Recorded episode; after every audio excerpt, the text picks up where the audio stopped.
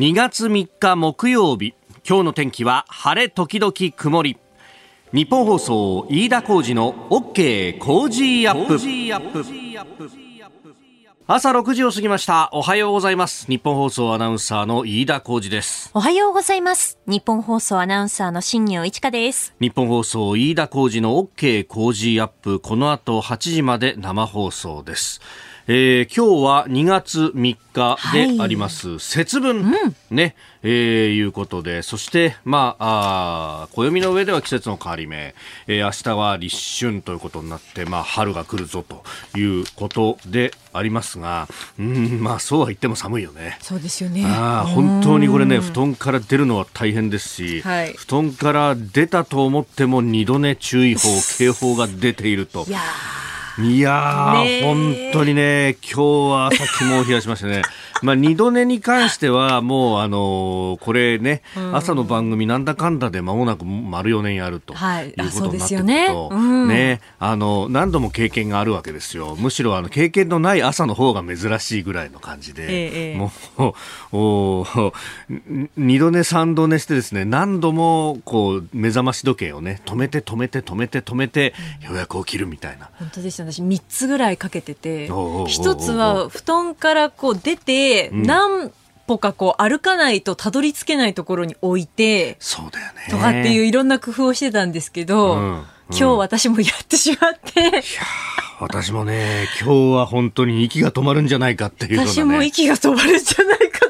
二人して今日寝坊してるんですよね、ちょっと。もうね、本当あ起きて10分で家出るみたいなことを 同じく同じく、そうです。やっぱり、はい、いや、こう、こうやりながらね、あの、男はまだいいよなと思いながら、こう、うん、わーっとこう、シャツ着て、羽織って、ジャケット羽織って、はい、で、コート着りゃ、まあ、なんとかなんだろうと思いながら、女性の場合はさ、そこにお化粧したりとかさ、いろいろこうやんなきゃなんないことあるから大変だよな。もうでも、いろいろ今日は諦めましたよね。起きた時間がもう出発時間だったので、ダメやこりやと思って、もう急いで顔洗って歯磨いて、たまたまその干していたワンピースが乾いてたので、これだなと思ってもう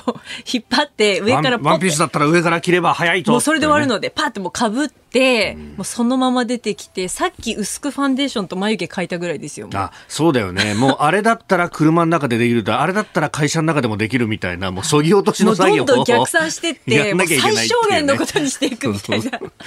普段からそれやれば早く出れんじゃんって言うんだけど、いや、そうじゃないんですよっていうのが人情で。そうなんですよ、ね。でも本当、あのー、起きて、はっっていう瞬間っていうのは、まあ、この朝の番組とかやってると、というか、ね、えー、朝中継やってた時なんかもそうなんだけど、ね、ね、もうそれが、こう、夢に出てくるというようなね。それこそ土曜日、日曜日とか、朝6時、7時に目覚めた時の、ああ、寝坊しちゃったかっていうあのヒヤヒヤが、ね、今日でも大丈夫と違ったっていう。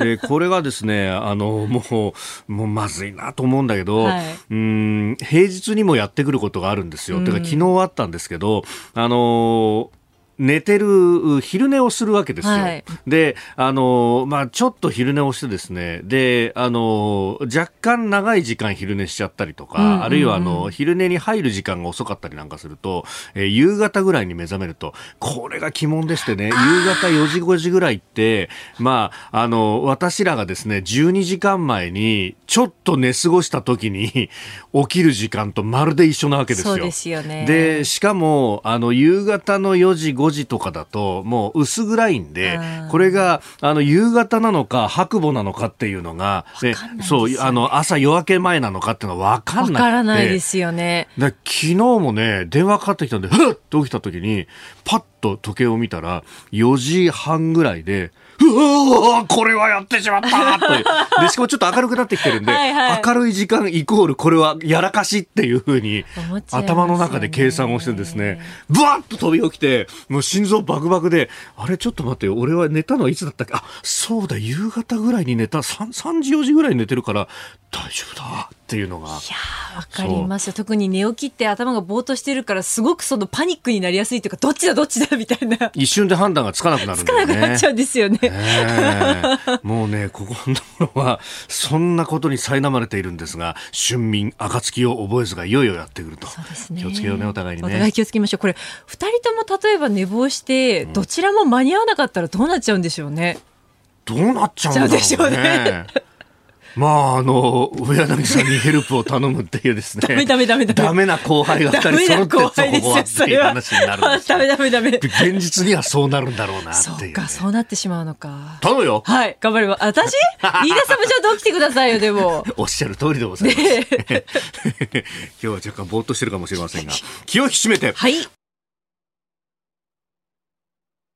あなたの声を届けますリスナーズオピニオン、えー、ニュースに対するご意見をお待ちしております。今朝のコメンテーターは明治大学准教授で経済学者飯田康之さん。この後6時半過ぎからご登場です、えー、まずは本格化してきたあ受験のシーズンと、えー、いうことで、まあ、大学のね、はい、先生でもいらっしゃいますんで、まあ、そのあたり、えー、聞いていきたいと思います、えー、そして7時台取り上げるニュース。まずは SMBC 日興証券の社員が相場操縦疑惑で、えーえー、東京地検が捜査しているというニュース。それから、えー、政府の新型コロナウイルス対策東京の大規模接種会場来週から1日5000回程度に増やすという方針だそうです、えー、そしてガソリン価格1リッターあたり170円を全国平均でも超えてきております。抑制策発動後も価格が上昇しているというニュース、えー、それから熊本県産のアサリの偽装問題について、えー、7時40分過ぎスクープアップのゾーンでは北朝鮮のミサイル発射をめぐって日米の外務大臣、えー、国務長官が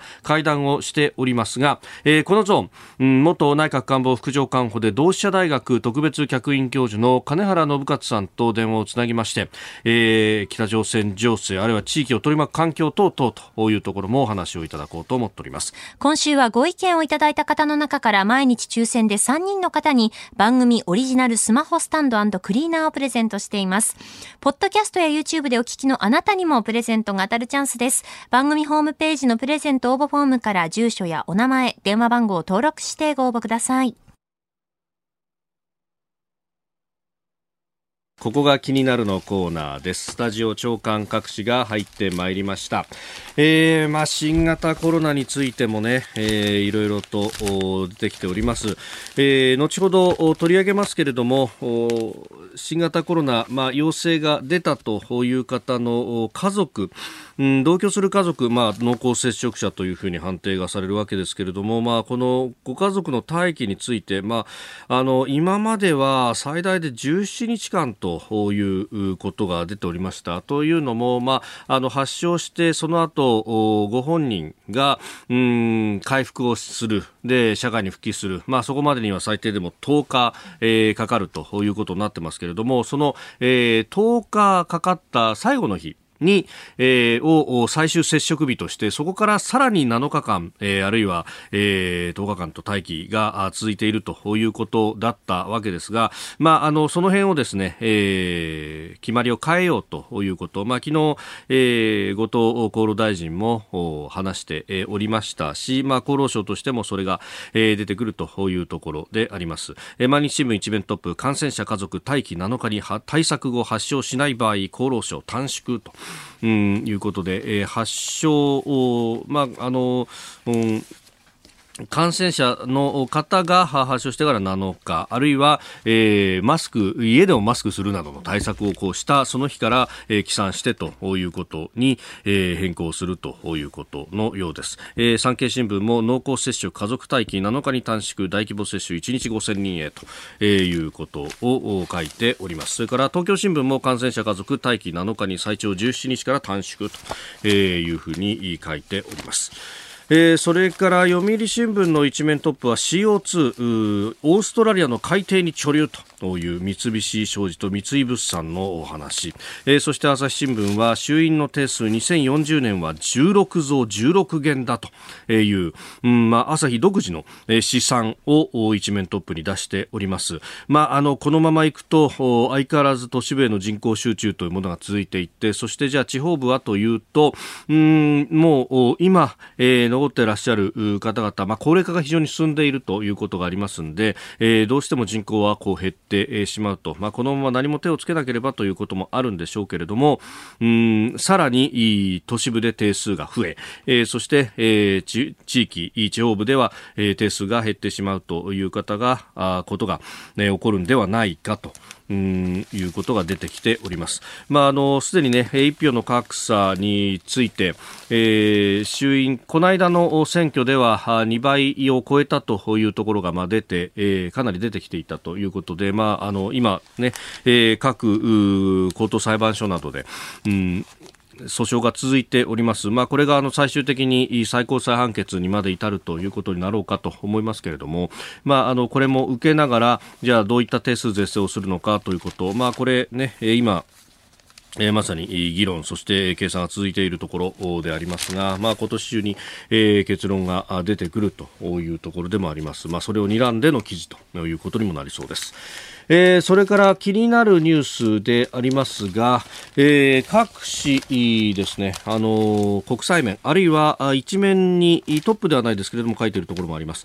えー、読売新聞の一面の記事の中にアメリカ軍2000人、えー、ヨーロッパ増派という記事が出ております。あのー、アメリカバイデン政権もともと去年の末ぐらいは、うん、ウクライナ問題に対して、えー、兵隊は出さないんだと、まあ、特にウクライナの国内には出さないということを、まあ、バイデンさんすでに言ってしまっていたと。まあ、ところが、まあ、そんなこともあってですね、ロシアはどんどんと、えー、ウクライナの国境付近に、えー、兵員を増強してきているということがありますんで、まあ、あの、その辺に、で、まあ、何か起こるんじゃないかと、特に NATO 加盟国が非常にこれに対して、えー、敏感になっているということで、まあ、その NATO 加盟国に対して、えー、大丈夫だよと。いうことをアピールするという意味を込めてですね、えーアメリカ軍の、まあ、兵員、まず8500人に対して、えー、準備をしろという欧州派遣に向けた準備体制に入るようすでに命じていたんですけれども、それとは別に、えー、2000人の増派、まあ、共同通信は3000人増派ということも出してますね。国防総省は3000人規模に、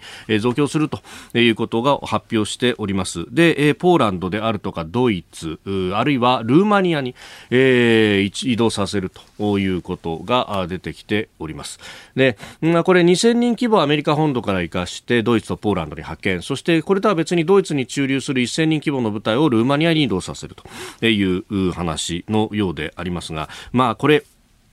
えー、これそのものはですね、えー、何か、あの、ロシアを相手に何をするというようなことよりは、えー、まあ、NATO 全体として対処するというのに、アメリカだってコミきちっとコミットしていくんだぞということを、えー、まあ、アピールするというようなところもありそうです。で、それとはまあ別にですね、えーアメリカの地中海を根拠にする空母打撃軍も NATO の指揮下に入ってそして、まあ、あのこれ大規模な演習を今行っているというようなことが出てきております。まあ、あのこの辺を見ながらロシアはどうするというところで、まあ、あの今のところは、えーヨーロッパが一枚岩ではないというところもあるんで、電話構成、会談構成で、えー、突き崩しにかかるというところで、ハンガリーのオルバン、えー、首相などと会談をしたり、あるいは、イタリアのドラギ首相と、うん、電話会談をする。それから、えー、この後、フランスのマクロン大統領とも電話で会談をするというような話が出てきております。まあ、いずれもですね、えー、まあ、うん、どちらかというと突き崩しやすい。例えば、フランスで言うと、大統領選挙を前にして、えー、これ、えー、強硬な姿勢を取っているアメリカやイギリスと、えー、共同補助を取るということになると、フランスの独自性はどこに行ったんだというふうに、必ず批判をされるというところで、独自の仲介案をマクロン氏としては出したい。そうすると、ロシアと話ができるぞっていうのは一つのアピールになる。であるとか、あるいは天然ガスを使っちらつかせて、えー、圧力をかけるというのはドイツに対して、あるいはフランスに、あ、ごめんなさい。イタリアに対しても同じようなことをやっているというところでありますが、まあ、この駆け引きというものがまだ続いている最中のようであります。以上、ここが気になるでした。この時間からコメンテーターの方々ご登場。今朝は明治大学准教授で経済学者、飯田康之さんです。おはようございます。おはようございます。よろしくお願いします。はいさああ、大学の先生ということもありまして、まあ、受験シーズン真っ只中、2月1日はね、中学受験の集中日でもありました。そうですね。うん。あの、大体まあ、首都圏の中学受験。ですと2月1日が、まあ、あの、御三家、えー、と言われる、まあえー、トップ校の受験日が集中しているということで、2月1ぴ、うん、えー、そして準御三家、えー、はい、と呼ばれる学校が多い3日あたりがですね、うん、今日、えー、今日あたりがピークになるんですけれども、えー、あの、かつてであれば、首都圏と近畿の中心部だけのものと思われていた中学受験ですが、近年あの、名門と呼ばれる、はい、まあ、いわゆる伝統の県立校が一貫校化する。ああ、中高一貫校。そうですね。中学から6年間教育に切り替えるところが出てきたので、はい、徐々に、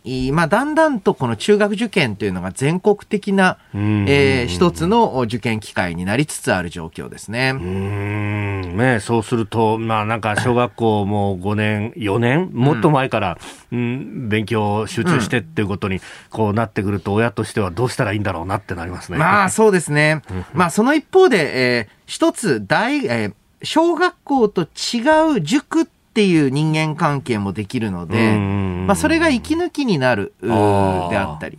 またあの、いわゆる小学校だと、なかなか評価されづらい、はい、えー、勉強ができるっていうことを塾だとまあ直球で評価してくれるので、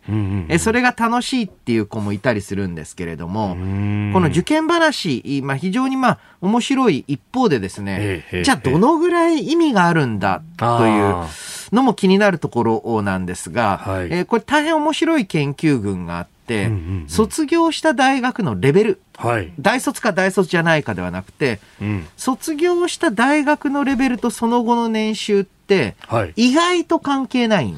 ですね。関係ないんですね。はい。で、えー、いやいや、でも、有名大学出身の人、収入高いじゃないかって言うんですけれども、えーえーえー、その人の持っている、もともとのスキルとか、そういったものの方が大学名よりも効いているというところ。これね、えー、まあ、日本でもアメリカでも確認される傾向なんで、えー、どうやってまあ、学歴以外の面での自分の能力の充実を図るのかっていうのも結構重要になってますよね。うん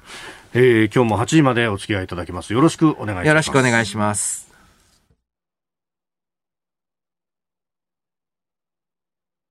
えー、今朝のコメンテーターは明治大学准教授で経済学者飯田康之さんです。引き続きよろしくお願いします。よろしくお願いします。えー、メール、ツイッター様々いただいております。後ほどコロナの話もしますが、静岡県静岡市の静岡の秀地さん。えー、先日仕事先で給付金の話になったんですけれども、一番必要なのは大学生なんじゃないかという意見で一致しました。せめて学費の免除ぐらいしてあげてもいいのにと思いますと。うんこれ家庭の事情によってはね、うん、本当大変なあとあの、各大学ごとに、かなり、まあ、授業料免除、軽減の措置あると思うので、まあ、そしてもう一つはですね、金銭も大切なんですが、正直お金で取り戻せるタイプのショックじゃないっていう部分もありますよね。経験の部分だったんですか？ここで、ポッドキャスト、YouTube でお聞きのあなたにお知らせです。ラジオ局ニッポン放送飯田浩司の OK コージーアップ。週末増刊号を毎週土曜日の午後に配信しています。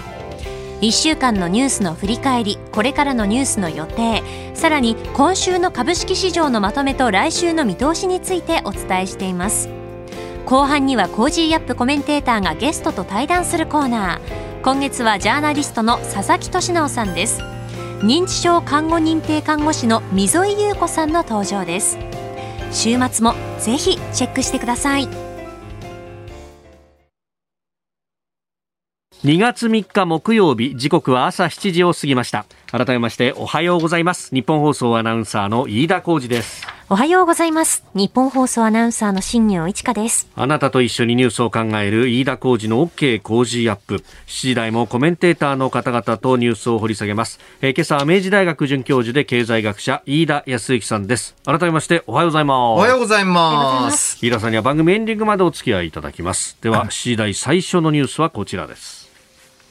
SMBC 日興社員相場操縦疑惑で東京地検が捜査。SMBC 日興証券の社員らの相場操縦疑惑で東京地検特捜部は昨日までに関係者からの事情聴取を始めるなど捜査に乗り出しました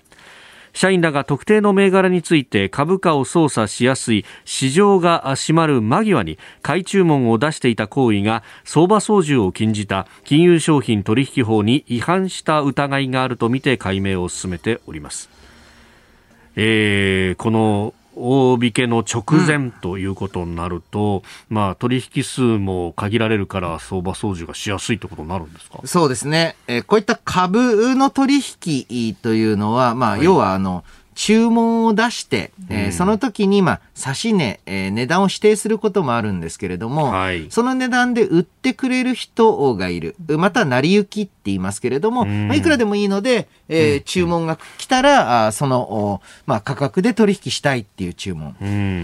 で、実際にその取引がはまってって言いますけれども、はい、売値買い値が折り合った時の価格が、うん、まあ、要は取引された、売買された値段が、えー、まあ、えー、この時間、大引け間際だと終値になるわけですね。はい。で、この終値、えー、その日の最後の、立ち会い時間中最後の価格っていうのを見て、うん、えー、まあ、立ち会い時間の後での大口取引っていうのが行われる。はい、で、えー、今回疑惑を持たれているのは、その大口の取引で、例えば株価が随分下がってたり、えー、すると、やっぱ売るのやめようかなとか、やっぱ買うのやめようかなっていうふうに、大口の取引が成立しないかもしれないので、わざとの間際、閉まる間際に、バッと取引を出して、はい、えー、価格を維持しようとしたんじゃないかと。で、えー、まあ、あの、もちろん関係者といいますか、この SMBC、またはその、まあ、か、関わった関与したと言われている社員も、いやいや、そんな意図はないっていうふうにもちろん言っているわけで、はい、えー、これどちらが正しいかというのはまだまだわからないんですけれども、あのすごい率直な意見として、はい、あの、随分古典的な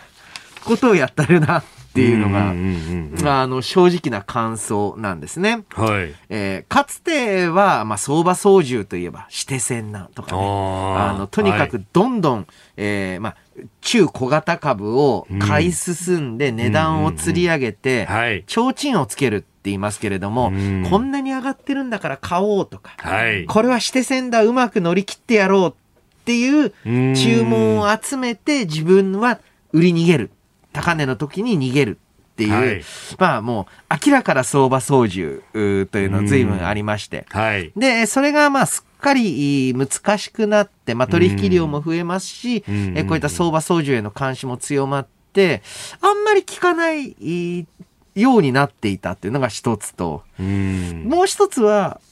なんで、えー、この相場操縦の話があんまりマーケット騒がせなくなったかというと、はい、これ操縦できんのかなっていう疑惑もあるんですよね。例えばの、かつてのように情報が行き渡るのに時間がかかる、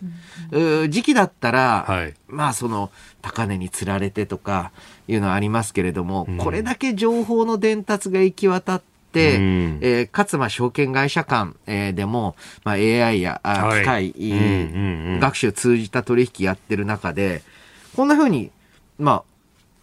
相場操縦っぽい動きがあったら、はい、不自然な高値ですから、よっしゃ、これは売り向かってやれっていう機会だと捉えられたりして、本当に実効性あったんかなっていうのは正直疑問なんですよね、えー、メールもいただいておりますが世田谷の道草さんこの件かなり驚きました。というのも去年11月2日に相場操縦で強制調査っていう報道が出たきりだったからなんですと、えー、証券業界の方から聞いてもあれっきりだったね。強制捜査しても尻尾つかめなかったんじゃないかなというのがもっぱらの話でそれが今日になって捜査という話になったんで、うん、この2か月爪の行動当局がしてたのかまあ、報道している経済誌が意地になって追ってるのか読めない感じもありますよね。と、うん、まあ、相場操縦、もうタブー中のタブーなんだから、うん、いや、あのー、みんな分かってることでしょと、うん、まあ、ただ相場冷やしちゃうんですかねという。うん正直で私自身は多分何かが出てきたんだと思います。あの要はあのなんていうかあの証拠なのかどうかはまだわからないわけですけれども、はいえー、そうしないとこの2ヶ月前のことがいきなり蒸し返されるというのもなかなかあの、何かソースを持ってる人がいるんじゃないかなと。なるほど。思うんですけれども、まあ、まさにね、この相場操縦、今時バレるし、まあ、さらにこう実効性もどの程度あるのかわからないことを、まあ、仮にこれあの、えー、特定の意図を持って SMBC 側が SMBC 日光側がやったとしたら、はい、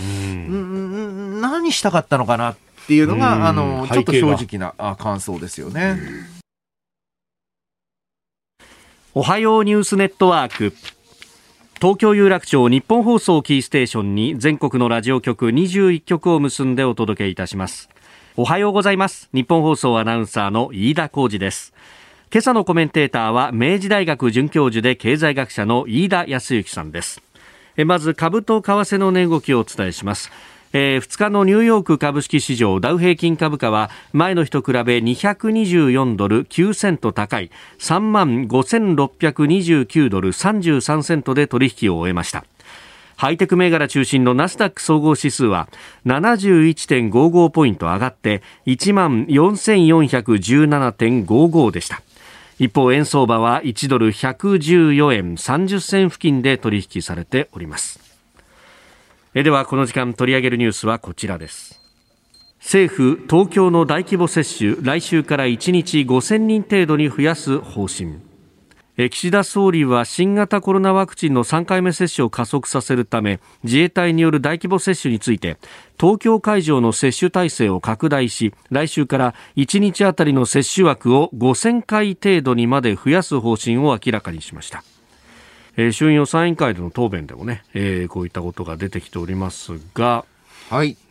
ただ、まあ、あの、いわゆる2回目のワクチン接種の時、はい、1回目、2回目の時と異なって、えー、いわゆるワクチンの供給が遅い、滞っているっていう一方で、はい、それ以上にこういった手続き面、えー、感覚接種間隔が空けすぎているとか、あともう一つは、これはあの、比較的若年の層で、えーはい、ワクチン打つ必要があるかどうかというのについて迷いが生じている。はい、また職域等に関しても当初予想していたよりも申し込みが少ない。うん、えー、その理由の一つはやはりオミクロン株がやややはり重症化率等が低いという理由と、そしてもう一つはあの、えー、ワクチン接種特に2回目で比較的強い副反応を、はいえー、生じた、とか受けた方が、やっぱり、えー、まあ、ちょっとその二の足を踏んでいる。というふうに、まあ、あの、もちろん、デルタ株からオミクロン株に、その、株自体も置き換わった。一方で、はい、えー、その人々の空気感とか受け止め方っていうのもだいぶ変わってきたと。うん そういった中で、えーはい、必要とされる対策が何なのか、今一度考え直さないといけないと思うんですよね。例えば海外では、はい、あまあ、ある程度このオミクロン株による感染拡大、これあの、おそらくは、現在の拡大も、もう少しすると、一応は収束すると思います。ああ、ピークを打って。はい。え、うん、これはもう、医学的な、まあ話では私、あの、医学的な話ではないんですけれども、専門家ではないんで、はい、これまでも何の、何耳も、これまでの感染拡大の波もですね、うんはい、別に全員がと言いますか、6割、7割がかかって、集団免疫ができるまで拡大する、はい、なんてことはなくて、ね。はい、特に何の理由もないけれども、ピーク打つと下がるんですね。これはもうそういうウイルスなんだというふうに捉えるしかない。はい、これまでの感染の、まあ、収束、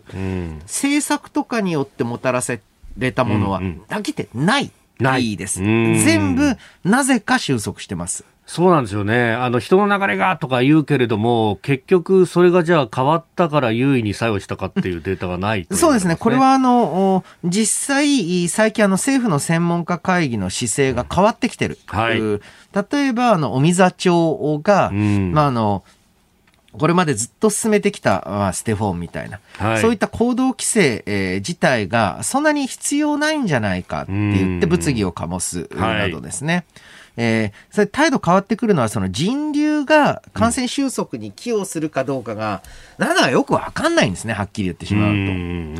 と。で、そういった中で、はい、この前ちょっと公共施設で面白い張り紙がありまして、ほうほう。あの、マスクもっとしようよと。どうもマスクが有効だってのはかなり確かなようなので、うん、あの、で、マスクしようよっていうポスターが、はい、その、マスクを外して会話すると、うん、ほら、今までだったら、感染の恐れがありますだったじゃないですか。ああ、そうですね。確かに。マスクを外して、えー、会話すると、うん、濃厚接触者に認定される恐れがありますってなっていて、おっと。みんなが今何を恐れてるかって、まあ、特に若年層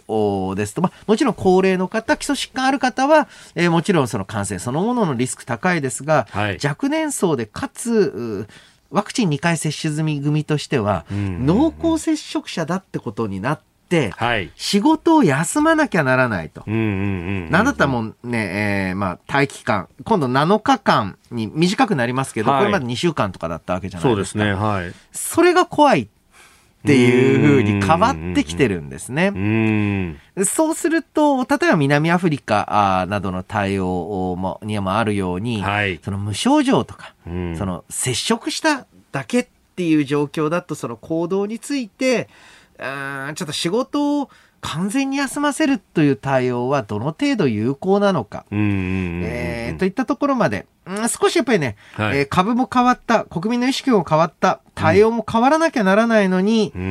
うんまたぞろ緊急事態宣言云々のように、はい、何かもう対策の方は何も変えようとしない。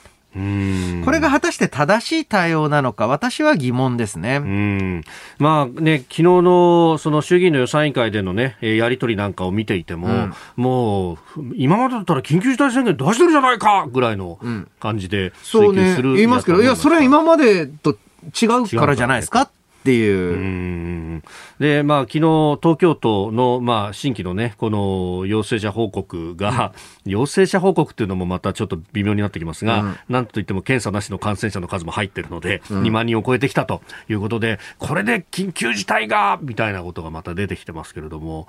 本当変わんないですね、メディアの報道も。うん。まあ、その念のため念のためって言っときゃね、はい、まあ、あの、怒られないっていうね、あの、これはね、えー、うん。まあ、とにかくみんな何のために仕事をしているんですかというのに対して、はい、まあ、あの、有名なライターの中川淳一郎さんという人の方が、はいはい、い。い答えだなっていうのは、うん、ほとんどの人は、うん、怒られないために仕事をしてるんですと。怒られないために。で、でもね、はい、国のリーダー、地域のリーダーがそれじゃ困る。どうも最近日本の政治って、何のために政治してるんですか、うん、怒られないためにやってないですか？っていうのがすごく気になっちゃうんですよね。えー、そして、えー、続いてのニュースこちらです。ガソリン抑制策発動後も価格上昇経済産業省は昨日燃燃油価格の急騰を抑える対策を発動後初めてレギュラーガソリン1リットルあたりの1月31日時点の全国平均小売価格を発表しまして前の週と比べて70銭高い170円90銭となりました。値上がりは4週連続となります。リッター170円全国平均、うん、ねえ補助金出しても変わらないどころが高くなっちゃったまあ、あの、補助金って言っても元売りに対して数円の補助金ですから、はい、こんなの聞くわけないんですね。まあ、あの、先月ベースだと、リッターあたり3円40銭。はい。まあ、最大で5円程度と呼ばれていると。こんなの聞くわけないんですよ。で、えー、もしも本気で、えー、まあ、石油価格といいますか、あの、燃油価格を下げようとするのであれば、はい、まあ、ガソリンはもちろん、今であれば暖房向けの灯油などの需要も多いです。うんうんうん、下げようとするんだったら、暫定税率分の25円を下げる。はい、これが普通の対応なはずです。うん、で、それずっと、まあ、抵抗してきたといいますか、政府側は難色を示してきていた。はい、また、業界も事務手続きが混乱する云々で、あまり求め、強く求めてこなかった。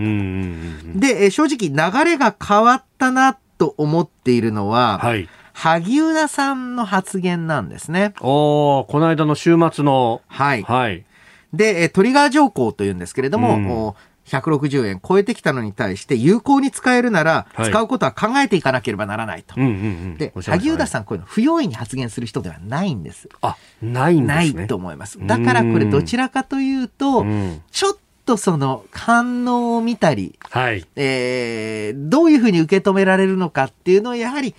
測りながら発言してると思いますね。うんある意味の観測気球ってやつですか？観測気球。で、政府側は政府として、えー、今のところ考えてないって言いましたけれども、はい、昨日のか、おとといの閣議会見では、それを撤回したという話ですそうですね。はい、で、そして、まあ、あの、もう一つ、萩生田さん。えーまあ、派閥としてはやはり岸田さんとはあ全く異なると言いますか、はい、これから、まあ、あある程度別の、まあ、要はあの、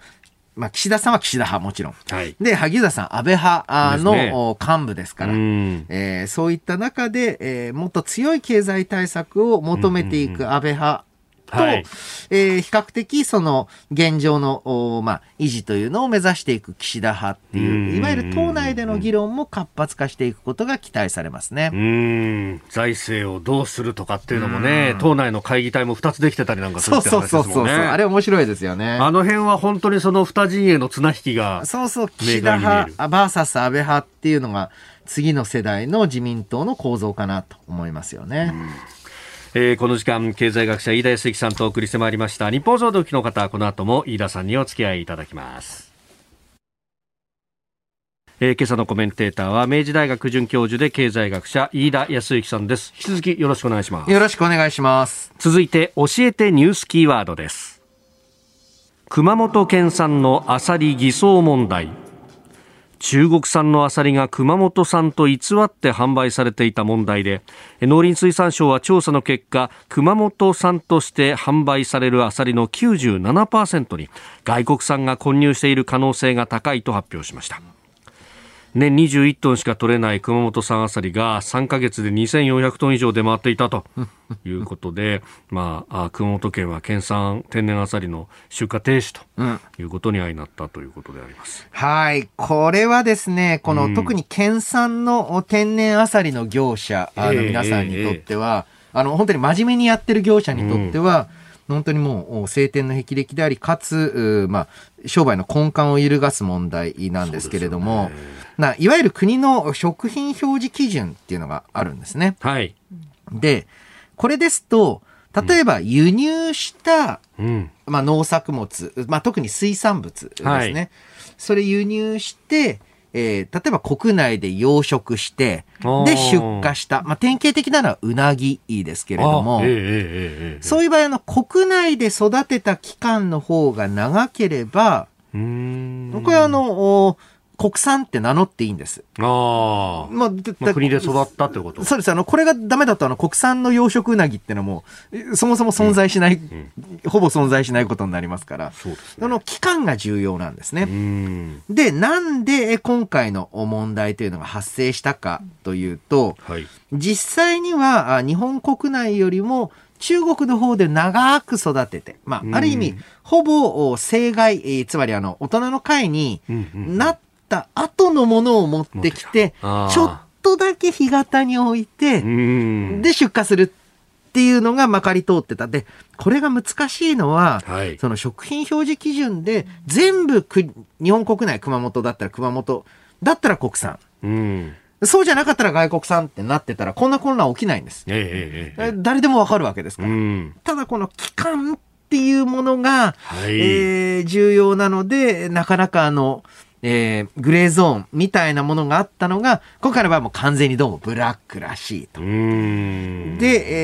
えー、そしてまあ、すでにあの漁協関連関係者幹部のまあ、取材が出てますけれども、西日本新聞等に。はい。まあ、もう何十年やってきたと。うん。えー、いうことで、この状況って非常に危機なんです。なんでかっていうと、はい、本当の、ある意味で言うと地場の国産。うん。えー品、これを育ててる業者、それはあの、海外産を持ってきて、ええ、ちょっとだけ置いて、国産って出荷され,、される業者にかなうわけないんです、価格で。確かにそうですね。で、消費者の方も分かんないわけですよ。だって書いてある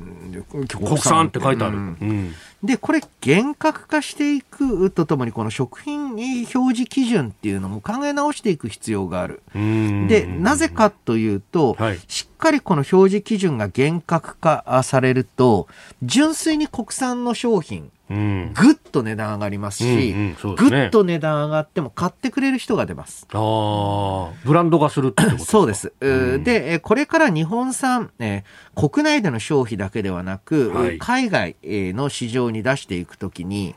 この、これダメですよね。例えば、うん、えー、まあ、うん、中国の富裕層、または台湾、そしてこれは東南アジア等で、日本産の水産物、または水産加工物、どんどん需要増えていく。うん、って言った時に、その、日本産なんですよっていうのが、なんて言うんですか？あの、まあ、トリュフで言えば、そのフランスのなんとか産、うんうん、なんとかトリュフみたいなの。はい。原産地表示みたいなね。そう、原産地表示。まあ、私正直トリュフの味なんか絶対わかんないと思うんですけど、なんかやっぱあの、せっかく特別な時だからって思って買うわけじゃないですか。で、そういう時にですね、あの、こうやって、まあ、その、国産って言っていいのかどうなのかっていうのが混ざってると、供給量が多くなってしまうので、え国産アサリと表示されているもの、値段がすごく下がっちゃうんですよ。はい。そうすると、純粋国産の方が、それは金かかります。純粋国産の業者が、こんな金額じゃやれないって言ってやめちゃうんです。ああ、そうですね。え実際この熊本県産のアサリの、まあ、年間21トンのアサリしか、まあ、純粋国産では取ってなかったと。はい、っていうのは、それだけやる業者が減ってきたからなんですね。ですから、まあ、一部、高級料亭、はい、や高級店、特定仕入れルート向けに作っている。ところ以外はもう絶滅しちゃってたんですよ。ああ、もうすでにそう、まあ、そうですよね。10年、20年長い間やったら当然そうなってしまいますよね。いやあこれはですね、えーまあ、表示の厳格化、はい、と摘発、告発ルートというのの設定によって排除していかないと、この日本の食文化ってものすごく、まあ、売れる、海外に持っていけるコンテンツなんですよ、うんうんうん。ポテンシャルはものすごくあるのに。そうそうそう。うんなんだから、はい、それ真面目に商売しようよと。で、不正があったならば、バンバン告発していきましょうと。あの、昔はね、それをやると、漁家が、あの、やっていけないとかっていうふうに言ったん、言われてたんですけど、あの、いや、やっていただかなくて結構ですよと私は思っていて、えー、しっかりとその日本国内で安いものを作るとかっていうのを目指していくのはもうこれ正直先細りなんです。うん、だったらしっかり利ザヤを取れるブランディングされたあまあ商品を作る業者は残って、うん。うん。安かろう、悪かろうかどうかはともかく、ブランドを意識しない、こういうのコモディティ化したものを生産している業者は、うん、長期的には体質がいいんじゃないのかなと。なるほど。今朝のコメンテーターは明治大学准教授で経済学者飯田康之さんです。引き続きよろしくお願いします。よろしくお願いします。続いてここだけニューススクープアップです。この時間最後のニュースをスクープアップ。北朝鮮のミサイル発射めぐり日米外相が会談。林外務大臣は日本時間の2日昨日アメリカのブリンケン国務長官と電話会談し北朝鮮の核・ミサイル開発は地域や国際社会の平和と安定を脅かすものだとして北朝鮮の完全な非核化に向けて日米、日米韓3カ国で緊密に連携する方針で一致しました。1月だけで7回ミサイル飛翔体を発射しているというところでありますが、えー、今日この時間は元内閣官房副長官補、えー、現在は同志社大学特別客員教授の金原信勝さんと電話をつないでお話を伺ってまいります。金原さんおはようございます。おはようございます。よろしくお願いします。お願いします。さあ、あの、この北朝鮮のミサイルも含めて、まあ、林外務大臣、日本の防衛を全うするために、抜本的な防衛力の強化を進めていくことが必要だというふうに会談でおっしゃったということですけれども、日本の守り、金川さん、課題はどんなところでしょうか？あの、戦争に負けてからですね、ずいぶんアメリカにお世話になってきたので、はい、そろそろでも自分の国を自分で守るってやっていかないとですね、で特にあのこのミサイルなんていうのは、ミサイル防衛だけじゃもう止まらないミサイルなんですよね、北が今、撃ちまくってるのがね、はい、もうあの撃たれたら撃ち返すぞということで、反撃する力を構えてよくしていかないと、もうこのままだとあのやられっぱなしですからね、韓国の防衛費がもうすぐ日本を抜くと言われているので、はい、で中国はもう日本の防衛費の5倍払っているので、そろそろ自分の足で立った防衛を自分でやらないとだめだと思いますね、足らないところはアメリカで補うということにしないと。うん。まずは日本の、これ、日本の国内にある例えば技術だとか、そういうところでこう、いまだ使ってないけど使えるものっていうのは多いんですか？あそれは全く使ってなくて、ですね、ええ、日本ってあの狭い軍需産業の人たちの技術者以外の、まあ、世界一流のノーベル賞クラスの科学者とか、はい、あと民生技術をやってる技術者から世界最高級の人がたくさんいるんですけれども、彼らは全く安全保障に使ってないんですよね、まあ、戦争負けちゃったので、二度とやりませんというとこから始まってるからしょうがないんですけどね。はいあとまあ冷戦中はね、ソ連に邪魔されてたから、それもあるんですけど、うんうん、ちょっとこれ外して、日本の最高級の科学の力を自分の国の安全保障に振り向けるようにしないと、うんうん、これが遮断されてるのは日本だけなんですよ。うんうん、他の国はみんな合体してるので、あの産感覚はですね。今、経済安全保障という言葉も、まあ、入り言葉のように使われてますけれども、うん、企業に蓄積されている技術であったりとか、こう、もう結構大きいわけですか？あそれはすごすごいものがありますよ、うん、ただあの、なんていうんですかね、アメリカなんかは、そのベンチャーのところのお金をどんと出す、もう何兆円出すんですよね、この人たちって。だから政府はマーケットと違って儲からなくても安全保障のために技術開発の金を出すんですよ。でそのお金がまたマーケットに返っていくわけですよね。日本はこれ全くやらないので、はい、みんな死んじゃうんですよ、技術の途中で。生まれてこないんです。えー、スタジオには経済学者飯田康さんもいらっしゃいます。よろしくお願いいたします。えー、まあ、あの、今回の状況ですと、ちょっと、まあ、ニュースとして入ってきたのが、ドイツの、ドイツ軍の、まあ、えー、まあ、作戦遂行能力というのが防衛費の縮小によって落ちているんじゃないか、えー、というニュースがありました。ただですね、ドイツの防衛費って GDP 比で1.2%なんですね。一方で日本は GDP 比で1%程度の防衛費しか確保していない。そういった中で、えよりまあ広範なミサイル防衛システム、または反撃システムの、まあ、整備以上にですね、現在その自衛隊、えー、しっかりと装備であったり、まあ、その運用というのが、えー、できているのか、そういった部分まで心配になってくるんですけれども、いかがでしょう、ドイツは冷戦中、ものすごい軍隊は遅刻しちゃったんですよね。今、日本ってあの5兆円っていうのはまあ英徳普通クラスで、25万の,、あの軍税っていうのは G7 でアメリカの次にでかいんですよ。うちは横にど中国がいて、ロシアも北朝鮮もあるので、そんな減らしてないんですよね。ヨーロッパは激変させちゃったので、今、今また増やしてるんですけれども、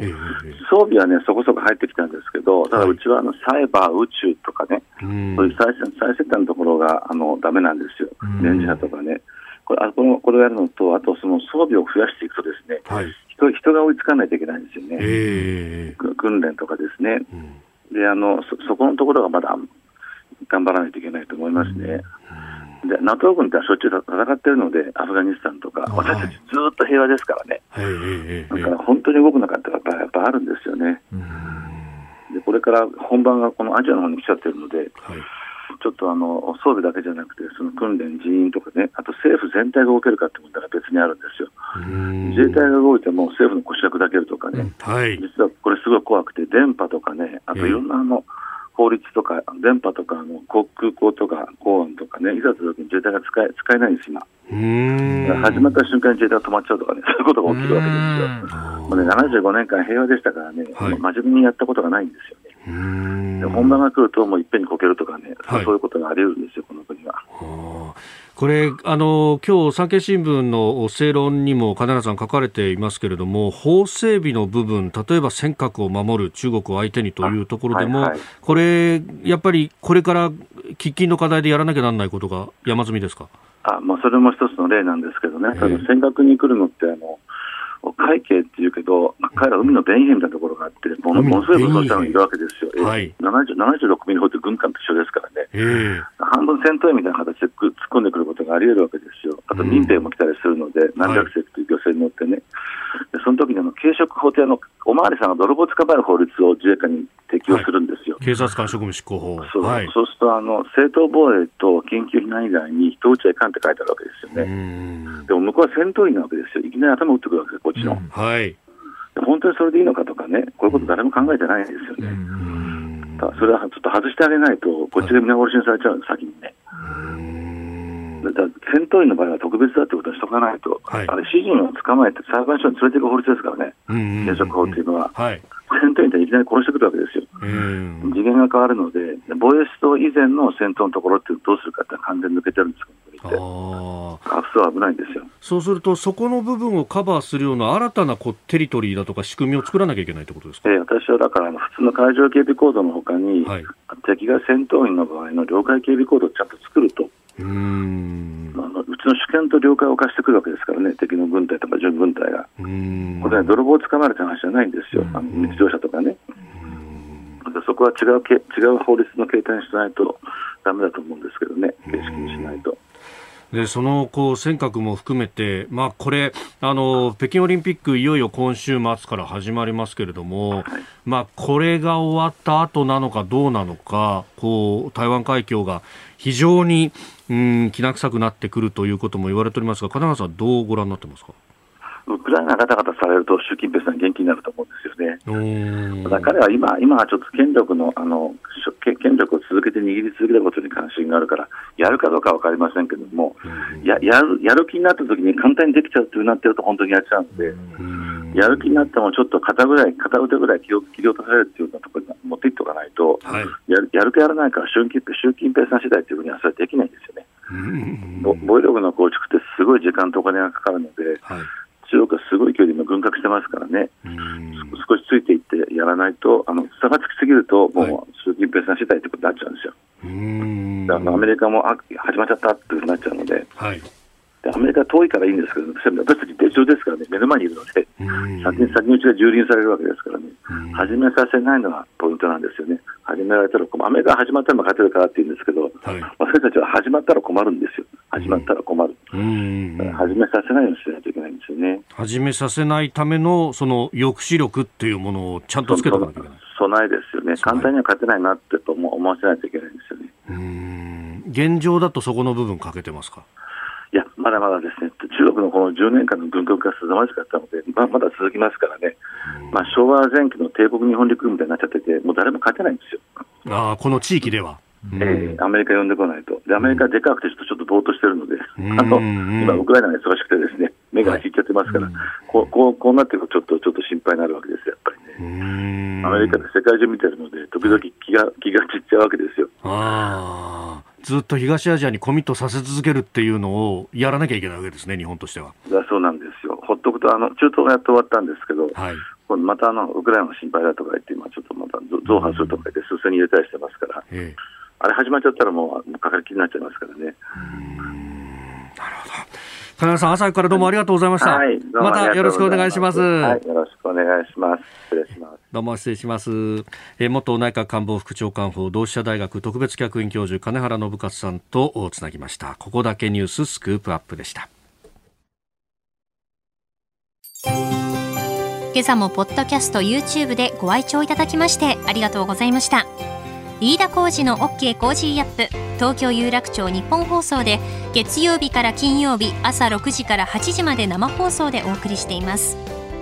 番組ホームページでは登場いただくコメンテーターのラインナップや放送内容の原稿化された記事など情報盛りだくさんです。また公式ツイッターでも最新情報を配信中。さらにインスタグラムではスタジオで撮影した写真などもアップしています。ぜひチェックしてください。そしてもう一つ飯田浩二アナウンサーの「夕刊富士」で毎週火曜日に連載中の飯田浩二の「そこまで言うか」こちらもぜひご覧になってみてください。